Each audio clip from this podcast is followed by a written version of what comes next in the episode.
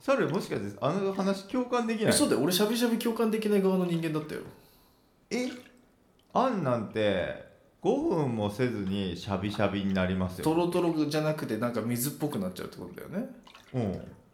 え小西ちなみになんかそういうのある五目焼きそばとかさ中華丼とかさ、うんいやもうあんしゃびしゃびやんって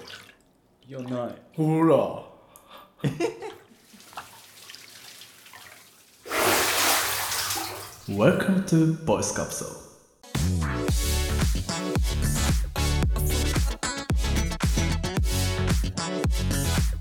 ちょっと聞きたいんですけど2人にええそれ答えるかどうかは逆に聞きたいですね私もはいあの拒否権というものがありますからね人間にはね、はい、うんまあ、聞いてから考えましょなんか長居できるお店と長居できないお店っていうのがあるなと思ってうううんん、例えばじゃあ2時間うん、その店で潰してくださいって言って、はいほ潰せるお店と潰せないお店っていうのはうんどこら辺からが境になってくるのかなっていう境ちょっとごめんねこの問いがなんか曖昧だから例えばの話で私が言ううんさですすけどがに吉野家松屋で2時間は無理だな、うん、 俺ね吉野家2時間チャレンジしたんよちょっとちょっと待ってしちょっと待っしたたんしたん過去よ形ですね絶対無理だと思ったけどそれがきっかけだったんだけどこのお話うは、んあ本当に和をちょっと確信に触れちゃったうん意図せずそう吉野家の2時間が意外といけたって いううん無理だろでもあれでしょ吉野家といえどあすうんあいろんそなうタイプのお店がありますからそうなんですそうそうそう、うんそれも論点なんだけど、うんやっぱ席のタイプその,、うんうんその業態っていうよりも、うんその座席の形によって長居できるなっていうのが多分あるんじゃないのかなと思って、まあ、もちろんねカフェっていうのは多分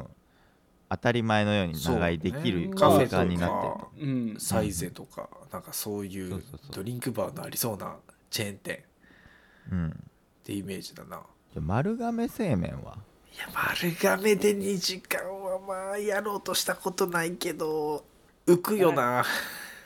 あと時間帯とかにもよるよね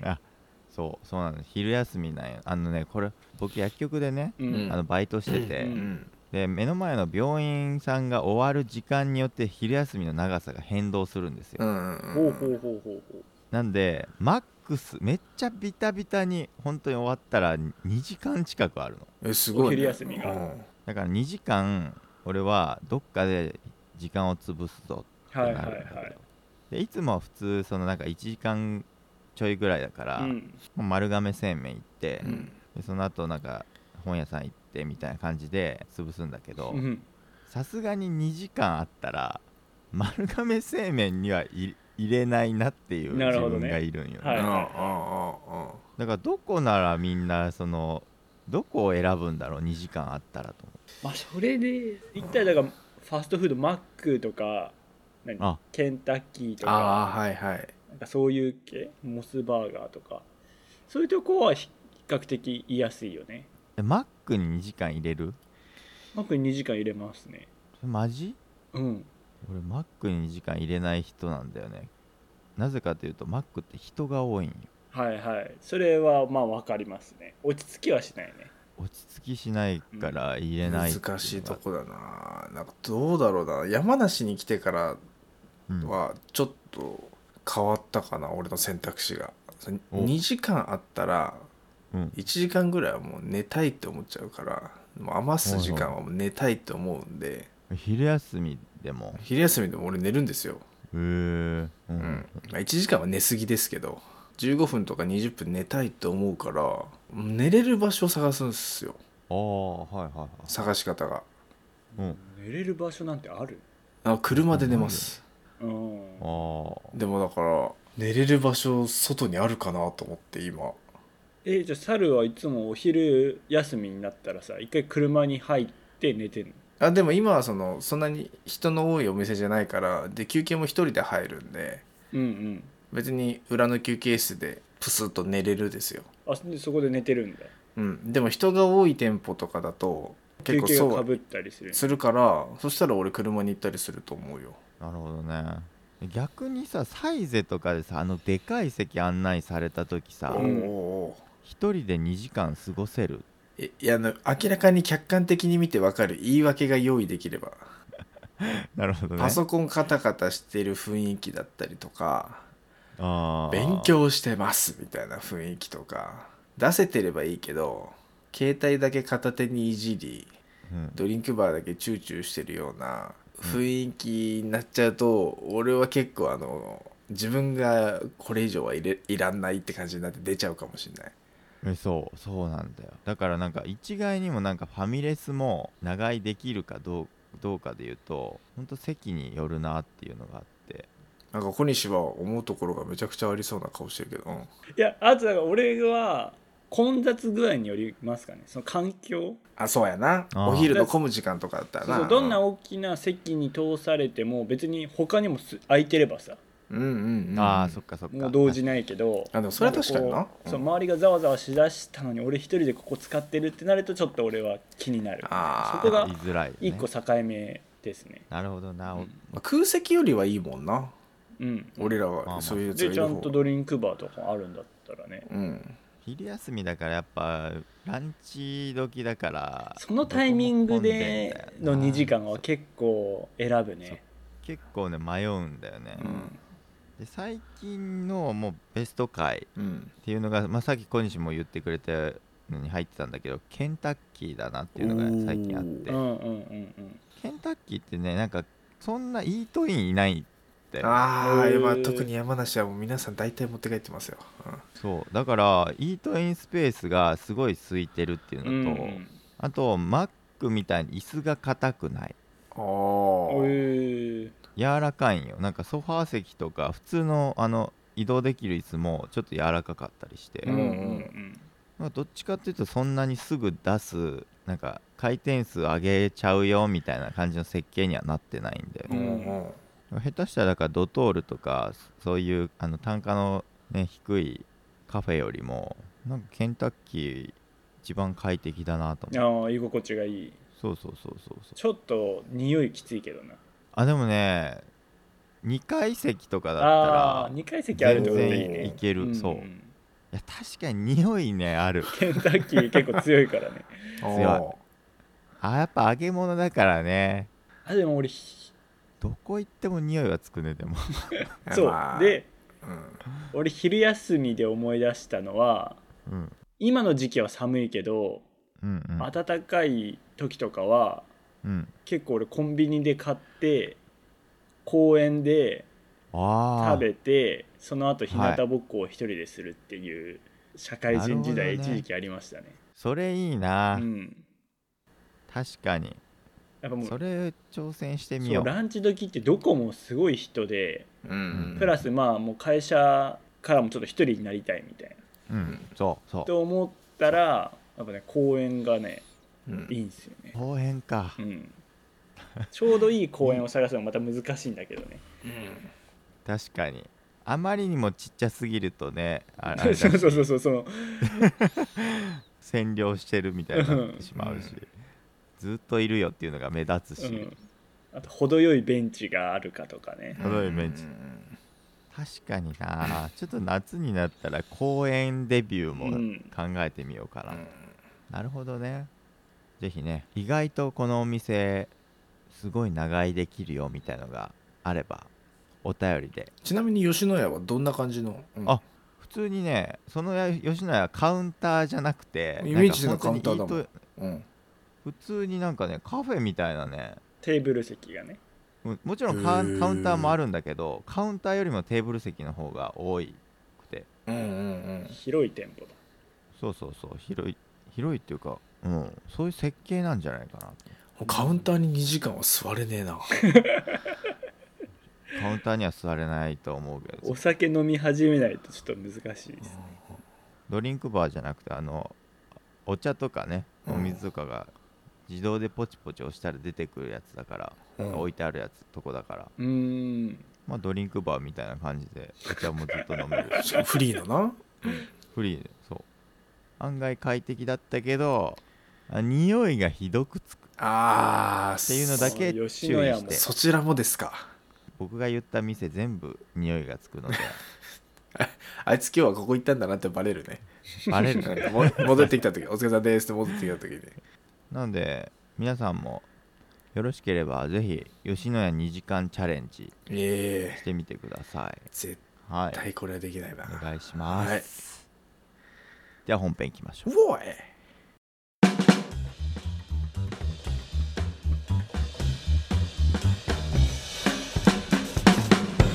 ポッドキャストトークじゃあ始まりましたポッドキャストイエポッドキャストーク世の中の楽しい音声番組をワイワイガヤガヤと紹介する番組「ポッドキャストトーク」お届けしてまいりますのは私ボイスカプセルさん3人じゃなくてボイスカプセルささかと小西とー猿ですはいこの3人でお届けしてまいります差が多いんだよなうんさ今日紹介するのははい一度笹香からですね紹介を受けて聞いたという、えーリサーチャット .fm ああリサーチャットあ身内でこんなポッドキャストあるよみたいな紹介した時に、 Yes それをちょろっと言ったら猿がね、うん、聞いてくれたあのと見事に猿が聞いたというところでおおこれをもう配信しましょうとなるほどでしかも結構マニアックなそうあのーこの人たちのその、まあ、番組紹介みたいな形ですけど、うんえーバイオロジー研究者3人によるポッドキャスト番組はいでだそうですねそうな難しそうでしょでそのそれぞれがねなんか違うところにいてバンクーバーとうんボストンとうん山形ジャパンが出てきましたね、うん急に、うんでそこをこうつないでその時々のあの、まあ、ゲストが入ったりもたまにしてるけど、うんゲスト会もあるねねあの研究についてだったり論文についてだったりはしっかりそうじゃなくてもあのただの日常会話とか日常の話題とかゲーム漫画とかうん、ああるあるうんあの確かに本当雑談じゃ雑多分雑談番組というか、うんうんうんうん、いうところであのでもやっぱねあの研究職の3人だからかね途中で出てくる会話がね結構横文字でねあのうんうん面白い表現がねあのそうだよねなるほどねその業界特有のそうそうあの138回のねアミ「アミラーゼ・マウンティング」っていうタイトルの回があるんです けどそことかもねそうだよタイトルが全部英語なんだけど、よく読むと面白いんだよそうなそうそのうタイトルまあなんかそういうのもね聞いてるとまた面白いんでまあそれもちょっとあれかちょっと紹介しようえっ、と、うんまあ、まずこのリサーチャットその雑談とかそういうタイトルごとになんか興味惹かれるのを聞けばいいと思うんですけど、う、うんんうんうんえー、大体ですね1時間超えるんですよ1本。そうですよ俺これがすごいなと思ってこの間あのボイスカプセル我々3人で、えーうん配信したポッドキャスト何何回か前かかな、はい一回2回前かぐらいかな、うんあの長さでうんうん番組の長さで聞くものがあるよっていうのを笹香が言ってて、うんうそうでんすね、うん、ああ確かになと思ってたら安定して1時間超える番組って俺知らんなと思ってたんよ、あ確ーかにあんまり出会はいはいはいわないね、えそうだよねそっかそっか、ああと思ったらあるやんとそうあるんですよもう自分が本当知らないだけでこれってああれ未編集なのかな垂れ流しあいやで編はない集はねしてるみたいよそそんながっつりの編集は入ってないかもしれないけどでもあの聞き心地が悪くなっちゃうような何かとか変な間とか、多分そういうのあんまないと思うけどなないない、うんうんで、まあ、そのアミラーゼマウンティングのところはアミラーゼって言われてパッてねあのイメージつけばいいんですけど、まあ、唾液のね、うんあの消化酵素みたいな、唾液に含まれる成うん分でんぷんを分解する酵素ですはよい、ね、でこれが人によって差があるよねっていうのは実はあんかけを食べるあんかけごのものを何か食べる時に気づくんだぜっていう話をあしてたのもまあ面白かったんですけど、あなんかあのあんかけ食べてるともう後半あんが分離してシャビシャビになってねっていう話題があって、あうん俺全然わかんないのよそれ猿はわかんなくてわかんないえのわかんないえ猿猿もしかしてあの話共感できない嘘だよ俺しゃぶしゃぶ共感できない側の人間だったよえあんなんてもう5分もせずにしゃびしゃびになりますトよ、ロトロじゃなくてなんか水っぽくなっちゃうってことだよねうん、え小西ちなみになんかそういうのある五目焼きそばとかさ中華丼とかさ、うんえもうあんしゃびしゃびやんっていやないほら何しゃびしゃびって口なの中に含んだ途端に溶けるってこと違う違うあのね皿の上でもうんあんがもう水っぽくなっちゃっててひたひたになってるみたいなイメージ、へえあんまイメージないですねねえ俺もそのイメージはないよちょっと注意して見てないっていうのもあるけどいやそう俺もねリサーチャット聞く前まではあれただの時間変化だと思ってたんよねああんって時間が経ったらぬるくなってきたらあのそ冷めてきたらなんか流動性が増すというか、さしゃびしゃびになってしまうものだと思ってだからすげえ早く食べてたんだけうんうど、んあんものはなうん、うん、暑いのにな、ううん、んそしたえら、でもうんうんどういう原理なんですか結果それはあの口の中に含まれてるアミラーゼううんんの個人差だとほうほうほうほうだからそれが多い人は食べてる間にその自分が持ってるアミラーゼを残りのその食べかけのというか食べ途中うんうんの方に、あのスプーンをね箸をこう移すたびに口の中のアミラーゼがそっちにあコンタミ、はいまあ行き来してるっていねそうそうそうあのそう、うんコンタミっていうまたワードも使ってたけどこれも横文字だねちょっコとンタこミうネ汚ーシ染ョンね汚染みたいなね、あのなんかこうう、ん異物混入じゃないけど、うんうんうんどんどん口からそっちにアミラーゼコンタミしていってるから分解していってるとはいはいはいはいはいそれで後半しゃびるなるほどねへえって話をしてた俺はすげえ長年の疑問が俺リサーチャット聞いてて晴れてすげえ感動したんだよああれそされさかなんだあれピンポイントだったんだもうねバチバチに共感できまくってしかもそれを暴いてくれるっていう,、うもんう気持ちいい体験をさせてもらったよねあの回では、マジかいや面白いなと思って聞いてはいたけどここであの、めちゃくちゃ感動してるやついると思わなかったなえしゃびしゃび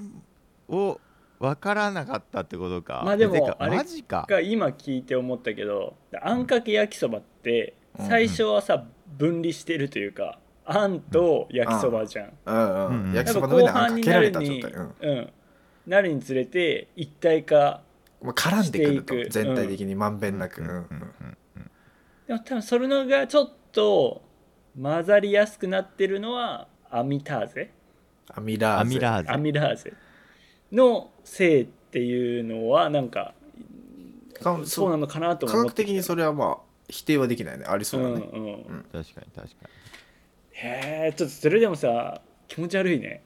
いやまああのだから俺あんかけのご飯をさ友達であったり誰でもいいんだけど、 うんとこうさ分け合うのまあ、ちょっシと今ェアするタイミングがね、うんうんにえだだから別にあんとかじゃなくてそもそも箸で1往復以上したらもうそれはもうしょうがないアミラーゼがつくああそうそうえそれまあがこうただやっぱ見える化視され覚て化しまさっれててるるっていうからねそうあれなんでしょ、なるほそううんうんうん確かに確かにあアミラーゼ多いタイプだね俺は特にアミラーゼが多いって いうそれは知らなかった俺逆にいやでもこれ面白いわみんなそうじゃないっていうのを知ったのが面白かっいや全然本当にみんなの話じゃないと思うよ俺は気になったことないもん、た猿はうん、あなんかついでに話した方でめっちゃ盛り上がっちゃったなじゃあ副題のあのもう一個の本来話そうと思ってた方はもっと軽くでいいんですけど今度ねスーパーの話題があったんですよほうほうほうああはいあそんなんなんだみたいなのが結構面白くてそその中でもなんか2個ぐらい話したいんだけど、まあ、まずその陳列どうなってんねん問題みたいなのがあって小麦粉とか片栗粉とかもう大体そのパッケージの周りに白いのついとるそれ海外でしょカナダだバンクーバーの話多分バンクーーバーかだと思うあーそうだよね確かねとか米売られてるゾーンとかもう米散らばりすぎとるやろとかあーあるあるあのフルーツのゾーンとかもうそこの方に積まれてるやつ大体もう潰れて汁出とるやんみたいなもうジャムみたいになってそるうその日の後半マジで虫飛んどるぞっていううんうんうんいうの話しててマジって思ったよね小西でも全然わかるそれわかるあやっぱそうなんあるしそれこそパンコーナー食パンとかが浮いてるところうんの食パンがなんか一個どっから出てきたみたいのがポンって置いてあったりああ、なんかやっぱねそういうイベントはね発生してるよねいやパッケージこれ開いてねみたいなだからやっぱ代表海外、まあ、特にアメリカで買い物するときにうんの注意点っていうか代表的なのは卵を買うときは必ずこう一回開けてうん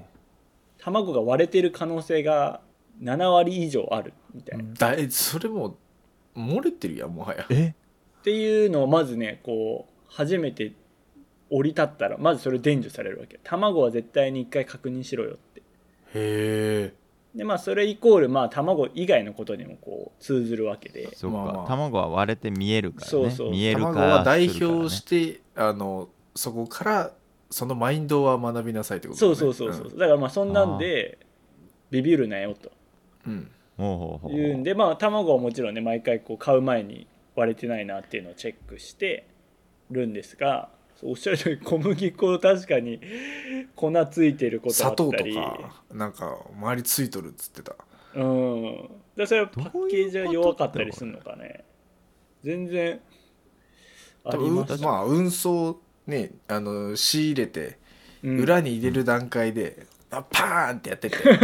一個ぐらいいっちゃって確かねにでその大きい段ボールの中に何十個何百個って入ってる中の一個がパーンっていってるとうんその中に入ってるやつら全部の外側がね粉だらけになっちゃう粉だらけになんでお化粧始めちゃうんでえとかそういうことなのかねうんうん面白いよ、ね、マジで思わない真っ白なんだけどみたいなそ手日本手が真っ白になる日本じゃ考えられないじゃん うん、だから日本がいかに綺麗に配送してくれてるかとかね、うんそいうののがわかるよな放送状態とえかそねそれこそメルボルンとかもどうなんやろなその海外のねスーパー事情とあかもーねき気になるねわからんもんね中国とかさうん確かにどうなんやろみたいなでまた他に面白かったのがあの肉ううんん、あの血抜きっていうのかなあのあんまりそれがされてないみたいな話で、ほうほう ほそんな色の状態の肉売っていいのみたいな状態の肉が結構あるうへえことがあるっつってたでも分からん肉の正解がいまだに分からないからああちょっとそこに関して思ったまあでも確かにそのだから日本で見るお肉の色と違うのとかはうん確かに見かけることはあったねこのうん肉何の肉みたいなのとか うんあでこの肉何の肉問題があってうんあの胸肉もも肉とかがわもう読めないみたいなほうほうほうほうほう表記へえそう言ってたあ言ってた言ってうた、んあそれはね140何回とかの方だなあ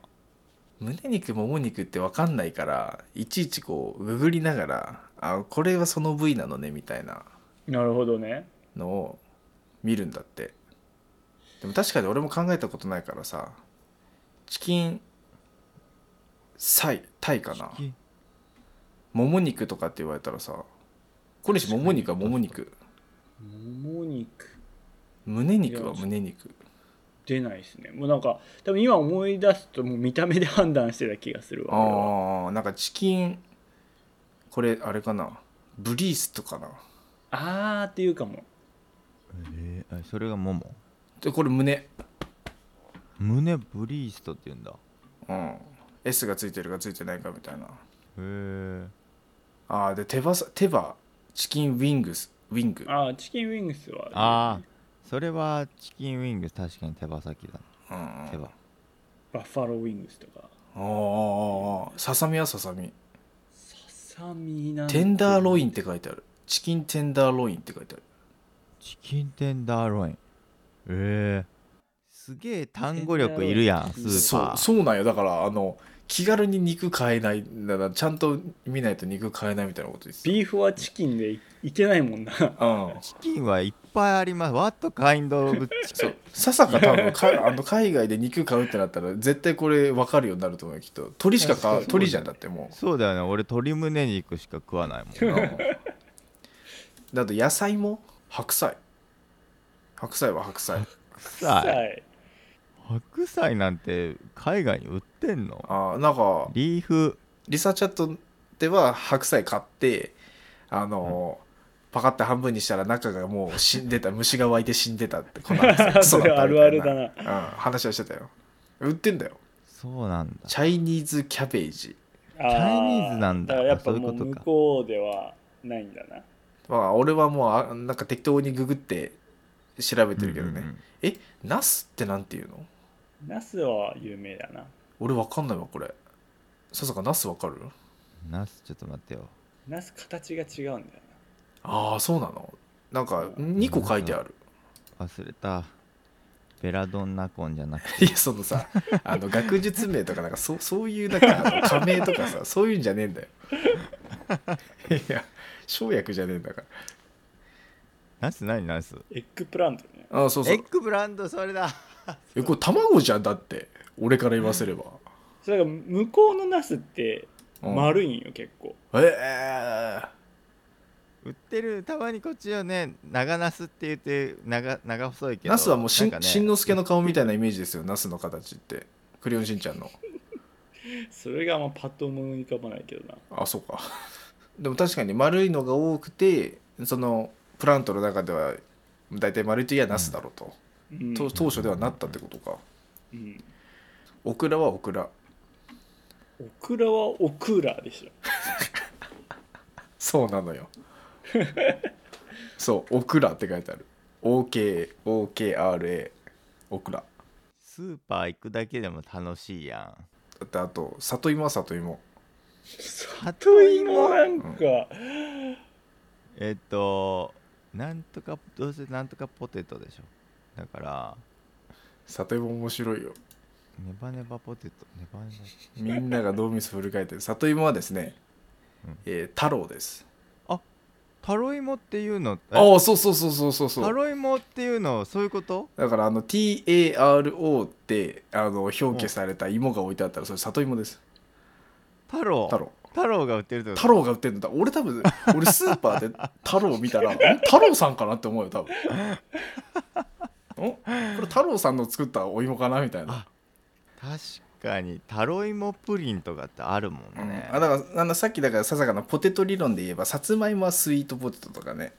うん書かれあたりーするはかいもはいしれはないいはいあなんかそういうのを知らないからさな話聞いてた時名前ちゃうんよとか英語と日本で使ってる、まあ、野菜の言い方同じものもあれば全然ちゃうのもあるっていうのもさなんか考えたこともなかったからうんうんうんいやおもろいなと思って俺2年前ぐらいにあの1100ぐらいの単語帳を全部丸暗記したんだけど全部忘れて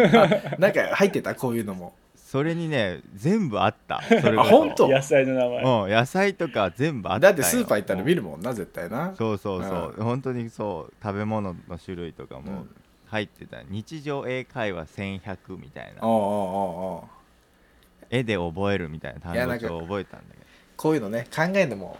面白いよねうんやっぱねど面白いね知らん、んからで日本にいるとさ考えないしうんうんあれだからまあ異文化のことを知れたり考えたりとかたわいもない雑談聞いたりとか、えね1時間の番組聞きたいなとかなったらぜひね、リサーチャットを聞いてみていただけたら面白いんじゃないかと思いますあの力恵さんにが難しい話してるってあのあんまり考えないで聞けますこれはいやそうなんだよね、そうそうあそうのそそういうハードルのラジオじゃ多分あんまりないあとはタイトル見てあの大体こんな話してますよっていうのはパッパッパって書いといてくれてるんであの親切設計で聞きやすい概要欄はえ日本語で書いてくれてるあそうそうそうちなみにその俺が聞いた138回のやつとかも概要の部分はあんかけのあんが食べていると分解されてしまう問題北米のスーパー事情車で国境を越える簡単さおすすめの漫画あ、の雑誌の紹介みたいな感じで、ちょっとタイトル書いてくれてるから「あ何これ?」みたいなのをかいつまんで聞けると思うんでね あのいろいろ見ていくと興味深いタイトルがたくさんあるので、シャコパンチについてと かね本当そんなんあんのそうそうそうあれがめちゃくちゃ強 いとすげえ専門的に話してる回とか、うん雲の糸についてもなんか話してる回あったない糸は俺の糸回聞いたわなんか猿となんか聞くもんに似てくる な引っかかるもんが似てくいやるなんだろうなそれアミノ酸の配列がどうのこうのとかやってあーあと蚕の歴史とかなんかすげえいろいろね話してたなんでだろうなやっぱそそられるもんが似てくるのかもしれないな似てくるのかもねまあこれはまたあの理系の脳かもしれないけどまたねそれはもう人によって違うんでうんうん、ううん、んマニアックですけどぜひね聞いてみてください、うん新しい世界を知るきっかけにもなると思うんで、なんかふとした発見があったりねあのうん本当にただただ垂れ流しで聞く分にもいいんじゃないかなって思いますねそうだよね、うん面白いんでぜひリサーチャット .fm っていうのそうがですねフルネームかな、 Yes うん、英語なの でそれも概要欄に貼っておきますのでぜひねクリックしてみて聞いてみてください、はいよろしくお願いします、うんそれではねこんな感じで毎週2回ですねポッドキャストトークをお送りしてますのでぜひ次回も聞きに来てくださいあとツイッターもやっておりますのでぜひねツイッターの方概要欄の方からチェックしていただいて、まあ、よろしければフォロー Yes またあとは「ポッドキャストトーク」というハッシュタグをつけて、まあ、おすすめのポッドキャスト番組を教えていただけると大変助かります教えてください嬉しいです気になる皆さんが何聞いてるか、横棒2つですね、で、まあ、お便りもお便りフォームも設置しておりますのでそちらの方で回答いただいても構いません、はい、感想ご意見等もあればもう喜んで、はい、はい、どうぞよろしくお願いします見てますんで、はい、じゃあね今日は最後まで聞いてくださってありがとうございましたでは次回のポッドキャストトークでお会いしましょうさようならバイバイさよならバイバイ